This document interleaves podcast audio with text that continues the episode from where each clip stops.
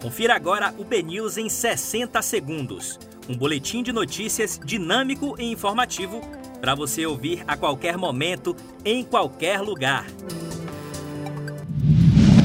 Segunda-feira, 14 de setembro de 2020, um excelente dia para você. Eu sou Léo Barçan, vamos aos destaques do BNews 60 segundos.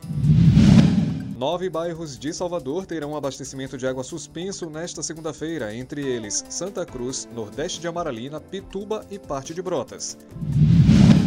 Agências do INSS retomam atendimento presencial a partir de hoje.